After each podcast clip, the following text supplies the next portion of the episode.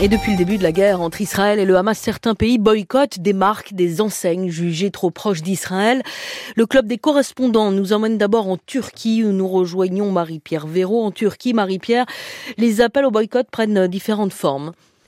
Oui, alors il y a le boycott classique de produits israéliens ou américains, les États-Unis étant ici perçus comme soutien indéfectible de l'État hébreu.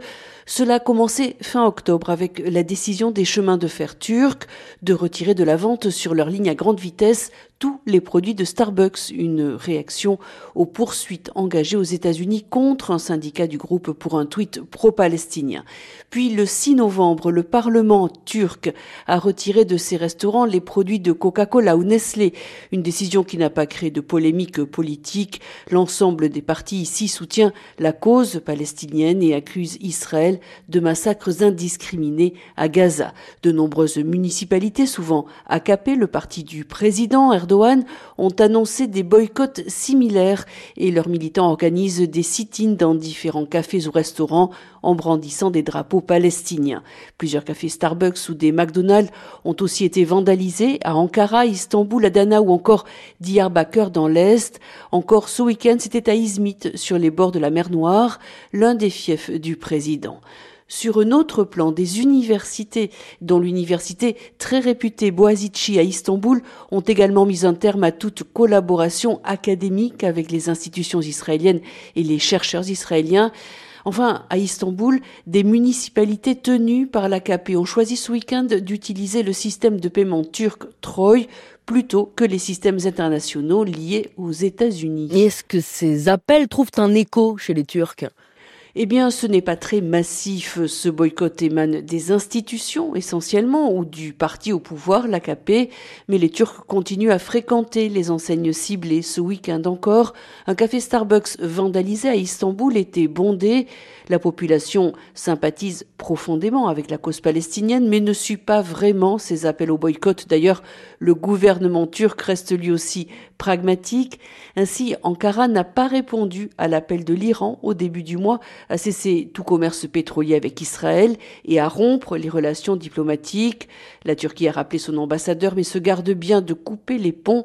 Le président Erdogan se veut toujours un acteur clé de la résolution du conflit. Et nous quittons la Turquie. Merci Marie-Pierre Véraud pour rejoindre Juliette Pietraszewski en Malaisie, pays à majorité euh, musulmane. Juliette, sur les réseaux sociaux, les appels au boycott de divers produits et chaînes sont nombreux au sein de la société civile.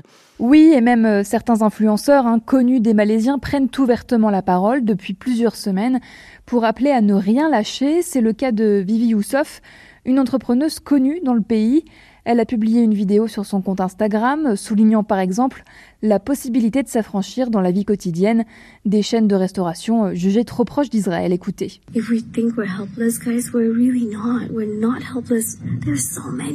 Nous ne sommes pas sans espoir, on est tellement nombreux. Continuez à prier, à faire des dons, à en parler, à poster, à boycotter? Aujourd'hui, je voulais acheter une pizza. Au lieu d'en prendre une chez une chaîne connue, j'ai acheté une pizza chez une enseigne locale. On peut y arriver, les amis. Free Palestine.